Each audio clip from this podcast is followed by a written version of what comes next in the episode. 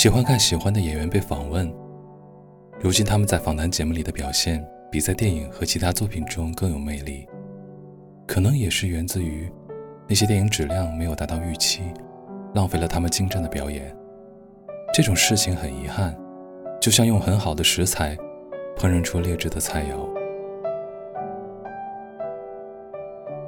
不是每个演员都有很强的倾诉欲，在这样的网络年代，大多数人也都有自我的本能保护。也不是每个人都能碰上很好的访问者，会问问题的访问者占少数。访问者也许有的时候要更加有人格魅力，才会驯服。我居然用“驯服”这个词，或者驾驭，或者共情访问者。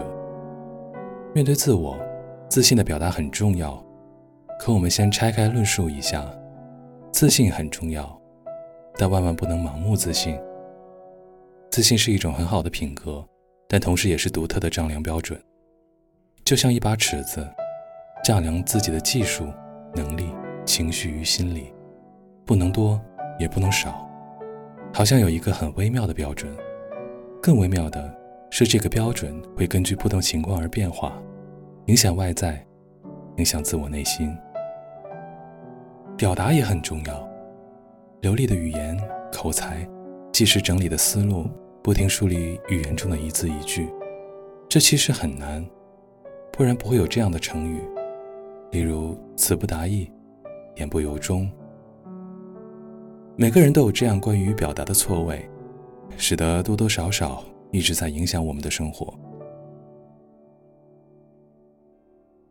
而面对访问者，两者统一，然后像一个声音的波形开始起伏，像波浪那样，像真正的海浪一样。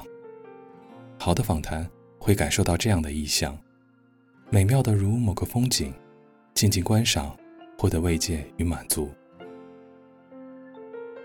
多多少少失控的时候，大多因为感性，某种偏差到了某种极致的状态，或者在相对的时间里形成了某种气场，可以讲述不能讲的，大多是因为某种信任，或者是无所顾忌，像冲破了某种枷锁，你来我往。放下一切，聪明或者有趣的访谈并不是一气呵成，而是间断时间，变换不同的场景。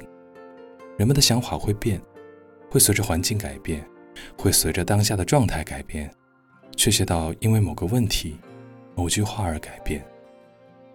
作为观赏者的我们，也喜欢变化，喜欢意外，喜欢某种猝不及防、完全意料之外，十分精彩。这是我对好的访谈节目的认知。最近看徐志远采访郝雷就是这样，这期访谈打动了很多人。